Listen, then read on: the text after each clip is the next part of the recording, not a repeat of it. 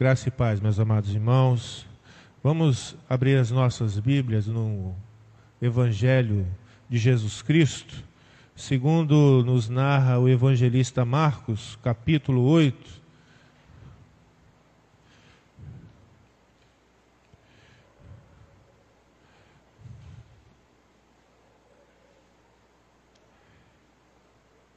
Evangelho do Senhor Jesus Cristo, segundo Marcos, capítulo 8. Nós vamos ler do versículo 11 até o versículo 21. Eu te convido a se colocar em pé para lermos a palavra do Senhor. Eu vou estar fazendo a leitura e eu peço que os irmãos acompanhem na palavra do Senhor o texto bíblico. Marcos 8, do 11 ao 21. Diz assim a palavra do Senhor: E saindo, os fariseus puseram-se a discutir com ele e, tentando-o, pediram-lhe um sinal do céu. Jesus, porém, arrancou do íntimo do seu espírito um gemido e disse: Por que pede esta geração um sinal? Em verdade vos digo que a esta geração não se lhe dará sinal algum e deixando-os, tornou a embarcar e foi para o outro lado. Ora, aconteceu que eles esqueceram de levar pães e no barco não tinham consigo senão um só. Preveniu-os Jesus dizendo: Vede, guardai-vos do fermento dos fariseus e do fermento de Herodes. E eles discorriam entre si: É que não temos pão. Jesus, percebendo, lhes perguntou: Por que discorreis sobre o não terdes pão? Ainda não considerastes nem compreendestes? Tendes o coração endurecido? Tendo olhos não vedes e tendo ouvidos não ouvis? Não vos lembrais de quando parti os cinco pães para os cinco mil? Quantos cestos cheios de pedaços recolhestes? Responderam eles: Doze. E de quando parti os sete pães para os quatro mil, quantos cestos cheios de pedaços recolhestes? Responderam sete. Ao que lhes disse Jesus, não compreendeis ainda? Palavra do Senhor, podei vos assentar. Meus amados irmãos, Jesus, enquanto esteve conosco, ele tinha um objetivo, além, é claro, de anunciar o reino de Deus, além, é claro, de realizar sinais e prodígios. Jesus tinha um objetivo muito claro e muito sério. Jesus tinha um objetivo de preparar um grupo de pessoas, preparar uma comunidade que aprendessem aquilo que ele estava ensinando de uma maneira plena que aprendessem com ele através dos exemplos dele, através também dos ensinamentos, das mensagens, através das curas que ele realizava. Jesus tinha essa essa grande missão de preparar essa, esse grupo de pessoas, preparar esses homens, preparar essa comunidade, a fim de que ela pudesse ter uma base muito profunda a respeito daquilo que Jesus falava, do que Jesus ensinava, a fim de que seus ensinamentos pudessem ter continuidade. E hoje nós vivemos este reflexo desses ensinamentos, porque aquele grupo de homens se tornou uma comunidade, se tornou uma igreja que se espalhou pela face da terra. Hoje que aprendemos nas igrejas são exatamente aqueles ensinos que Jesus começou através daqueles doze homens. E essa missão de Jesus ocupou grande parte do seu ministério. Jesus ele tinha essa preocupação de poder dar um ensinamento adequado àquele grupo que o seguia, a fim de que eles pudessem ter o melhor ensinamento a respeito do reino de Deus. E para que também eles pudessem é, estar preparados para evitar todo e qualquer tipo de interferência ou de influência que pudesse modificar aquele ensinamento que Jesus havia passado para eles. E aqui nessa passagem, então, que nós lemos, nós vemos aqui uma, uma advertência de Jesus, exatamente para que nós, né, olhando aqui para esse texto bíblico, a gente entenda que Jesus tinha essa preocupação de que os seus seguidores não fossem influenciados, nem fossem arrastados por qualquer vento de doutrina. Jesus tinha essa preocupação de preparar bem aquele grupo, aqueles homens, aqueles seus discípulos. Jesus tinha essa preocupação ardente na sua vida. E é claro, meus amados irmãos, que isso, se nós olharmos com uma certa profundidade a respeito dessa preocupação de Jesus, né, vendo a nossa realidade hoje, a gente começa a perceber que realmente essa preocupação de Jesus é válida. Porque quanto a igreja de Cristo é bombardeada a todo momento, a todo instante, por ventos de doutrina, quantas ideias, quantas coisas querem tirar o verdadeiro servo de Deus do seu, do seu caminho, ou do caminho do Senhor. É uma preocupação válida e que nós temos que levar em consideração. E aqui Jesus está falando que esta influência, que este vento de doutrina, ela que é chamada de fermento. Jesus aqui ele orienta né, os seus discípulos a tomar o cuidado com o fermento dos fariseus, com o fermento de Herodes.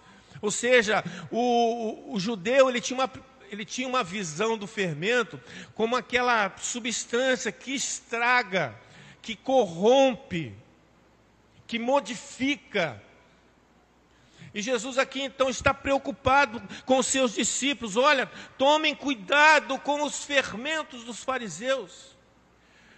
Tome cuidado porque vocês podem ser arrastados, vocês podem ser levados por ideias e costumes contrários àquilo que eu estou ensinando. E veja bem, meus amados irmãos, aqui esse texto ele começa logo após a segunda multiplicação dos pães. Se você voltar um pouquinho o texto, você vai ver ali, né, no, no início do capítulo 8, a segunda multiplicação dos pães. E Jesus ele está numa região aqui que fica ah, na área da, do Mar da Galileia.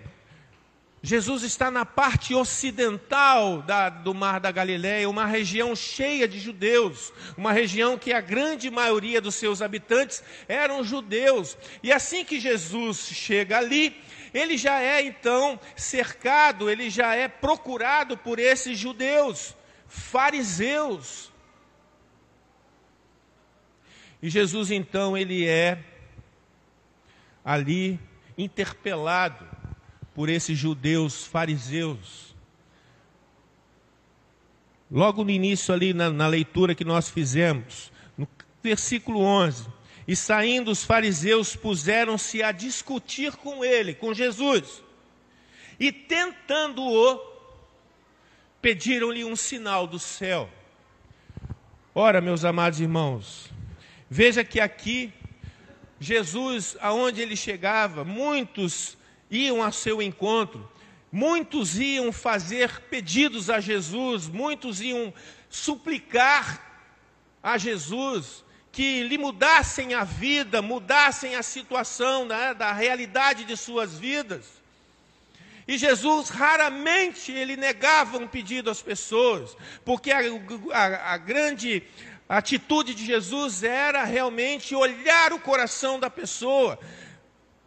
Se nós lembrarmos, né, muitas das vezes as pessoas que foram curadas ou foram alvo da graça de Deus ou do benefício ali do milagre realizado por Jesus, Jesus sempre vai dizer para eles: Olha, a tua fé te salvou.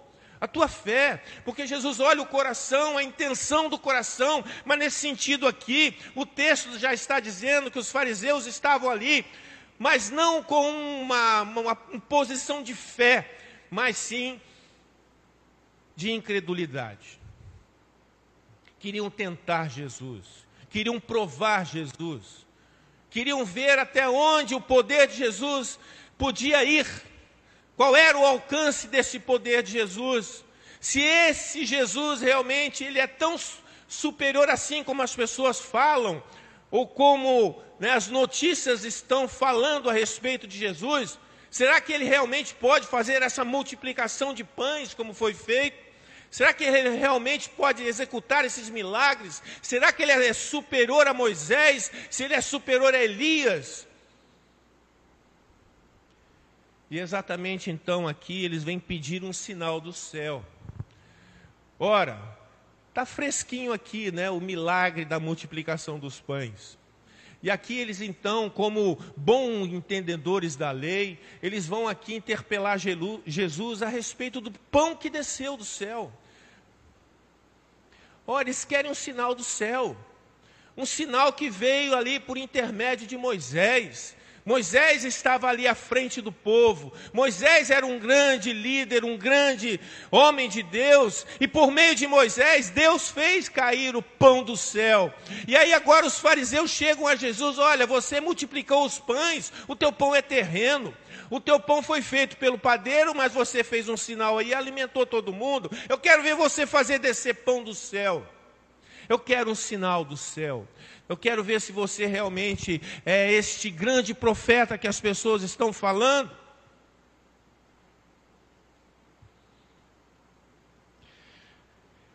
E qual é a reação de Jesus? Ora, Jesus era sempre procurado para que as pessoas pedissem para que ele os curasse.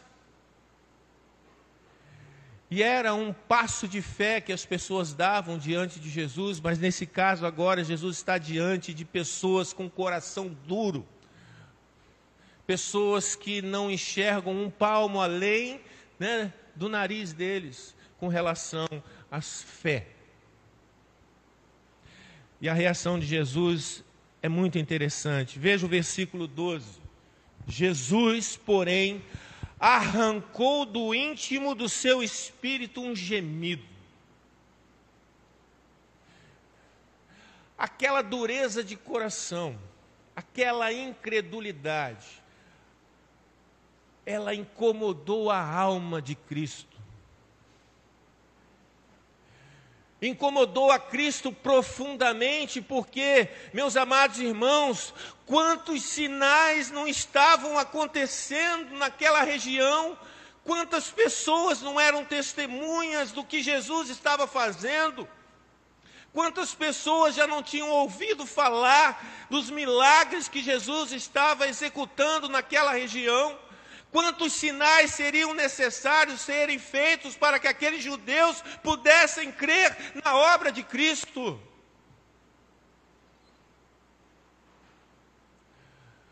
Por isso Jesus se incomoda. Jesus, ele pensa lá no íntimo dele, eu desci, desci do céu. Eu me encarnei. Eu tenho apresentado o reino aos homens um reino de paz, um reino eterno. Mas as pessoas não conseguem ver nem perceber, porque os seus corações são corações incrédulos, são corações duros, são corações que não querem aceitar o benefício diante dos seus olhos. E Jesus vai dizer ainda: em verdade vos digo que a esta geração não se dará sinal algum. Não é que Jesus ia parar de realizar milagres, não é que Jesus ia parar de realizar os sinais que ele estava fazendo, mas para aqueles judeus, para aqueles homens, Jesus não ia mostrar nada. Porque por mais que Jesus fizesse sinais para aqueles homens, por causa da incredulidade deles, por causa daquele coração endurecido, eles iam dizer: Ah, você fez isso por causa de Beuzebu, você fez isso por causa de Satanás. Eles não iriam atribuir isso a Deus.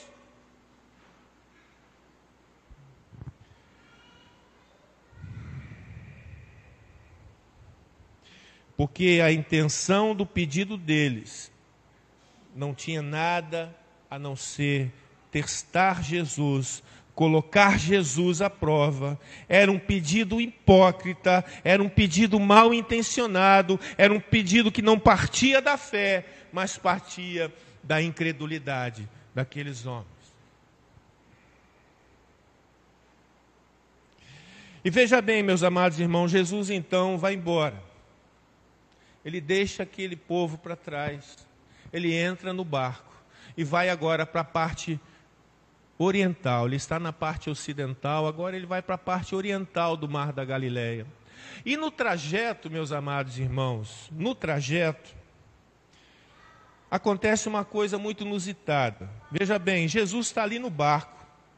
E ele vem pensando nessa situação que ele passou ali com aqueles judeus incrédulos, aqueles judeus fariseus, aqueles homens mal intencionados. Jesus está ali no barco pensando nessa situação, mas os seus discípulos não estão antenados com Cristo. Parece que eles não perceberam o que aconteceu ali naquele momento que Jesus estava com os fariseus. Eles estavam preocupados com o alimento. Eles estavam ali naquele barco, mas eles não tinham alimento, só tinham um pão, um pão só. Mas parece agora também que aqueles discípulos né, estão começando a pensar mais no material e esquecer que eles estão ali né, com o dono do mundo, aquele que fez do, dois milagres de multiplicar pães e peixes. Eles estão ali com aquele que ressuscita mortos, aquele que renova a vida do ser humano, o que cura o leproso, o que dá vista ao cego, eles estavam ali com, com Cristo, eles têm sido testemunhas deste ensinamento e dessas ações de Jesus, mas eles estão ali pensando no pão, na comida. Eles também não estão nem um pouco preocupados naquela discussão que Jesus teve com os fariseus. Mas Jesus está ali matutando naquela conversa, porque Jesus foi atingido ali no, na, no, profundo da sua alma. Aquele gemido de alma de Jesus é uma tristeza profunda de ele ter visto como o homem está incrédulo, como o homem está com a sua visão né, impedida de ver plenamente o reino de Deus. E aí então, começa essa conversa né, de Jesus com seus discípulos. A partir do versículo 14, ora, aconteceu que eles se esqueceram de levar pães, né, os discípulos, e no barco não tinham consigo senão um só. Aí Jesus, pensando na atitude dos fariseus, ele vai dizer no versículo 15: Jesus continua os seus ensinamentos aos seus discípulos. Jesus continua ali a mostrar, a ensinar, mesmo ali durante a viagem. Jesus não para de ensinar, Jesus não para de mostrar né, o cuidado que ele tinha com seus discípulos. E lá no versículo 15 ele vai dizer: Olha, guardai-vos do fermento dos fariseus e do fermento de Herodes. Herodes era outro que também só queria sinais procurava sinais o tempo todo. Se você for ler lá em Lucas 23, você vai ver isso, né? Porque Herodes também esperava encontrar Jesus para ver Jesus fazer um sinal, né? O povo lá era louco para ver um sinal sobrenatural. Só que a resposta dos discípulos, quando Jesus fala do fermento dos fariseus, Jesus aqui está fazendo uma metáfora, né? Está dizendo ao fermento é aquela influência negativa, né? Dos fariseus, é aquela incredulidade deles que pode né, te alcançar. Essa má influência deles, essa atitude negativa deles pode também corromper a sua vida, pode corromper né, a sua religiosidade. Jesus estava ensinando isso aos seus discípulos, mas eles associam esse fermento ao pão. Eles vão dizer: É, Jesus, a gente só tem um pão. Está falando de fermento aí, mas só tem um pão aí. Aí Jesus, né, se estivesse no barco, ia fazer assim, né? né? O que, que eu estou falando de pão? Eu não estou falando de pão. Estou falando da influência desses fariseus que podem fazer mal a vocês, meus discípulos, a vocês que têm aprendido comigo dia a dia, a vocês que têm andado comigo a todo instante e têm sido testemunha de tudo que eu tenho feito e de tudo que eu tenho falado. E se vocês desviarem o olhar de vocês só um milímetro fora da minha realidade, vocês serão influenciados por esse fermento que estraga, que corrompe. E aí, meus amados irmãos, eu queria, através deste texto aqui, trazer rapidamente para nós três lições que a gente aprende com esse texto e que Jesus, de uma maneira tão carinhosa e especial, quer cuidar dos seus discípulos aqui, Jesus também tem essa preocupação conosco hoje. Ele também quer nos ensinar hoje a que nós não sejamos influenciados ou alcançados ou corrompidos por esse fermento que, que nós podemos chamar de fermento dos fariseus, que a sociedade hoje tem oferecido, tem dado a quem procura.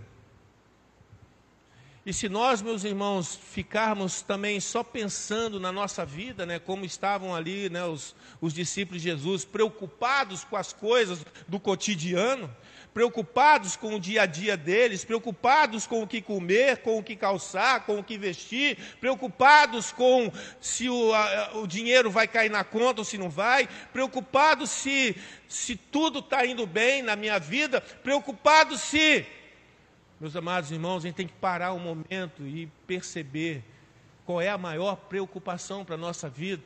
Se é eu estar plenamente firme nos ensinamentos que Jesus tem nos, nos dado por meio da Sua palavra, ou se nós estamos preocupados com o nosso cotidiano, se nós estamos preocupados com, com a correria do nosso dia a dia, porque se é muito fácil, meus amados, sermos alcançados por esse fermento dos fariseus se estivermos distantes dos ensinamentos de Cristo, se estivermos distantes da palavra de Deus, se estivermos preocupados com o nosso, né, com a nossa correria, com os nossos afazeres, é muito fácil sermos corrompidos, sermos alcançados por esse fermento que a sociedade tem a nos oferecer. Três ensinamentos, rapidamente, meus amados irmãos, que Jesus aqui quer ensinar aos seus discípulos, mas quer ensinar para nós também hoje, nesta manhã. E o primeiro fermento aqui que nós podemos perceber através desse texto é o legalismo religioso, meus amados irmãos. Nós estamos vivendo momentos onde as pessoas estão ressuscitando práticas religiosas práticas que já tinham passado há muito tempo, as pessoas têm trazido de volta à realidade religiosa nos dias de hoje. A gente sabe, meus amados irmãos, que o fariseu se concentrava nos aspectos externos, aquilo que ele poderia mostrar, aquilo que as pessoas poderiam ver na vida deles. A religiosidade deles estava pautada no externo, aquilo que eles podiam mostrar era a oração, era a devoção.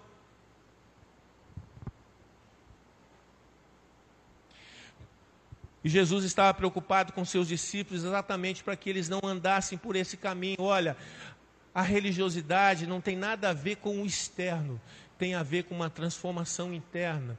Tem a ver exatamente de você não se submeter somente às práticas religiosas, mas aceitar aquilo que Deus te oferece.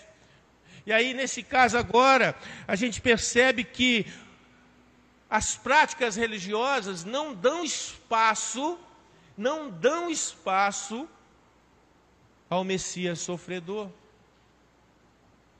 Não dão espaço ao Messias sofredor.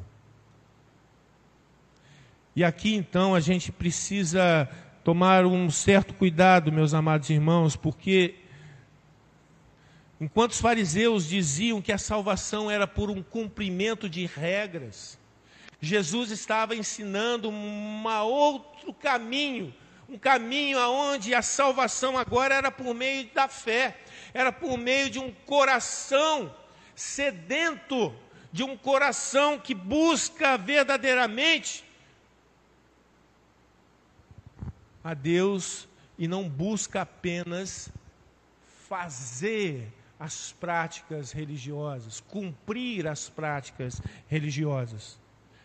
Por isso, meus amados irmãos, muitas igrejas hoje colocam tantas, colocam mais tantas outras coisas além da fé, para que nós alcancemos a Deus, que praticamente é impossível hoje as pessoas né, saberem se conseguem ser salvas ou não porque são, tantas, são tantos rituais que estão sendo ressuscitados, são tantas correntes, são tantas quebras de maldição que precisam ser realizadas, tantas guerras espirituais que precisam ser vencidas, que parece que a fé hoje não é, não é única maneira de nós alcançarmos a salvação.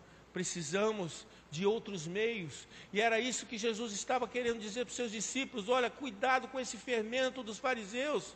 Eles se preocupam com a religiosidade, com o cumprimento, com o externo, com ali, com com aquilo que se vê, mas a salvação, ela vem de um coração, de um coração contrito, de um coração que realmente reconhece que o Messias que morreu na cruz é o único que pode nos garantir a vida eterna. É o único que pode nos conduzir novamente ao Pai. É o único meio que pode nos garantir a vida plena na eternidade. A outra coisa também, meus amados irmãos, que nós temos que tomar cuidado, assim como Jesus tinha uma preocupação com seus discípulos, ele tem uma preocupação com a igreja hoje também. A segunda lição é a busca por sinais. Ah, meus amados irmãos, parece que hoje também as, as pessoas não querem mais ver a Deus, quer ver sinal. As pessoas não querem mais né, ter contato com a Bíblia, quer ter contato com o sobrenatural. Quer ver as coisas, né, quer ver banco mexer, quer ver vento né, passar dentro da igreja. As pessoas querem ver de tudo. Mas qual é o grande problema, meus amados irmãos, do sinal? Não estou aqui falando mal de milagre, não, porque milagres ainda Deus realiza. Deus faz milagres na vida das pessoas. Tanto que a salvação, para mim, eu considero o maior dos milagres que existe para a vida do ser humano. É a transformação de um coração totalmente corrompido. É a transformação da vida de um homem totalmente mergulhado no pecado. O maior milagre que Deus pode fazer na vida do ser humano é a transformação de vida. É a transformação de vida.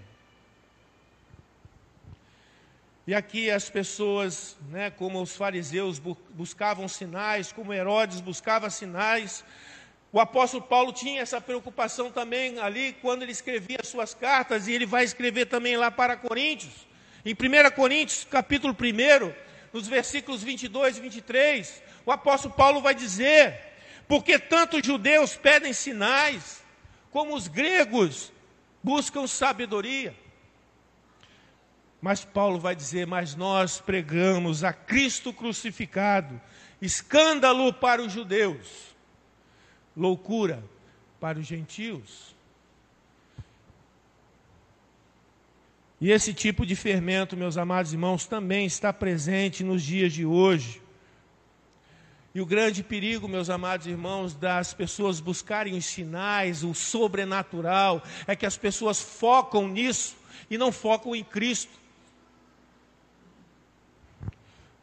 As pessoas focam nos sinais, mas não focam na pessoa de Jesus Cristo. E toda religião pautada no sobrenatural sempre vai se desviar da cruz. Sempre vai se desviar da cruz. Pessoas que buscam né, expulsão de demônios, pessoas que buscam manifestações sobrenaturais nos montes, pessoas que buscam o sopro de Deus, aquele aquele terno, né, que derruba as pessoas. As pessoas estão atrás do quê? A ação sobrenatural maior que pode acontecer na vida do homem é exatamente a transformação interna que é feita pelo Espírito Santo de Deus.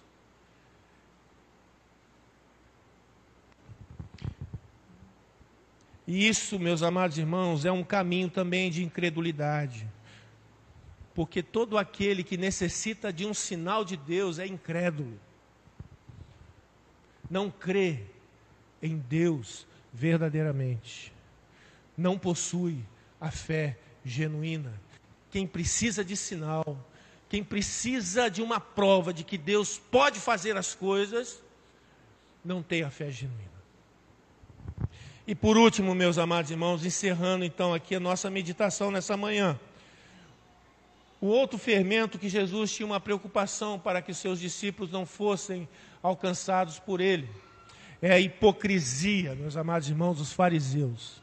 É um outro fermento também que Jesus vai querer blindar os seus discípulos. Ele quer também que nós, como igreja hoje, também sejamos blindados.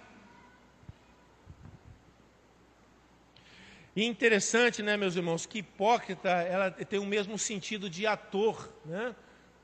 É o mesmo sentido de ator é aquele que veste né, uma capa, é aquele que veste né, uma, uma roupagem.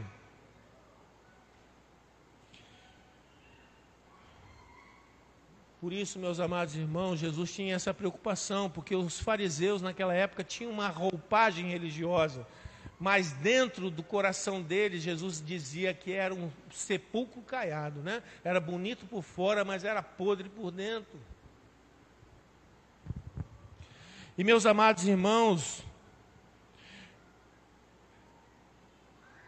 o cristianismo ele nasce de dentro para fora, não é de fora para dentro.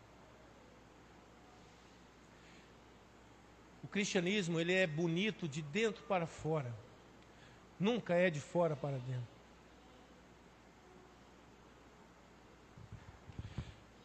E o coração do homem, meus amados irmãos, já é corrupto por natureza.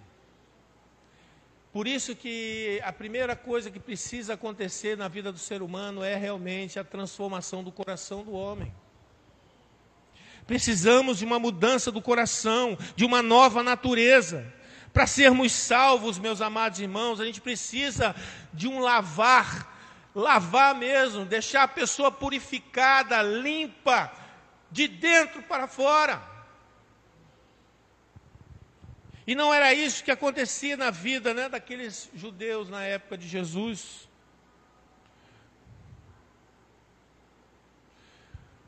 O verdadeiro cristianismo é aquele que realmente transforma de dentro para fora.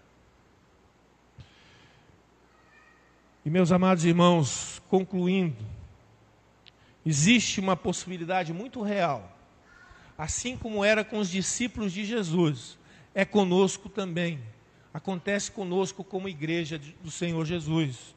Existe uma possibilidade muito real de sermos alcançados por este fermento dos fariseus, por essa influência né, que hoje a sociedade tem sobre as igrejas. Essas coisas estão presentes, a gente não pode fechar os olhos para isso, a gente não pode achar que estamos protegidos dentro deste, né, dessas paredes da igreja, pelo contrário. A partir do momento que o nosso pé pisa do lado de fora da igreja, já somos bombardeados a todo instante. Você liga a sua televisão, você assiste né, um programa, você liga o teu celular, você vê uma mensagem ali no teu celular, você começa já a ser bombardeado.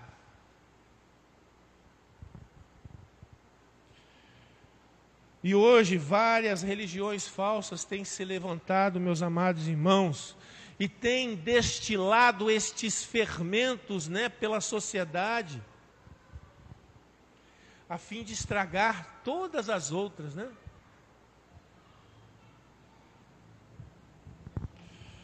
Isso aí é um perigo que nós enfrentamos como igreja de Cristo. Por isso, meus irmãos, Jesus tinha uma preocupação com seus discípulos, mas ele tem uma preocupação hoje com a igreja dele.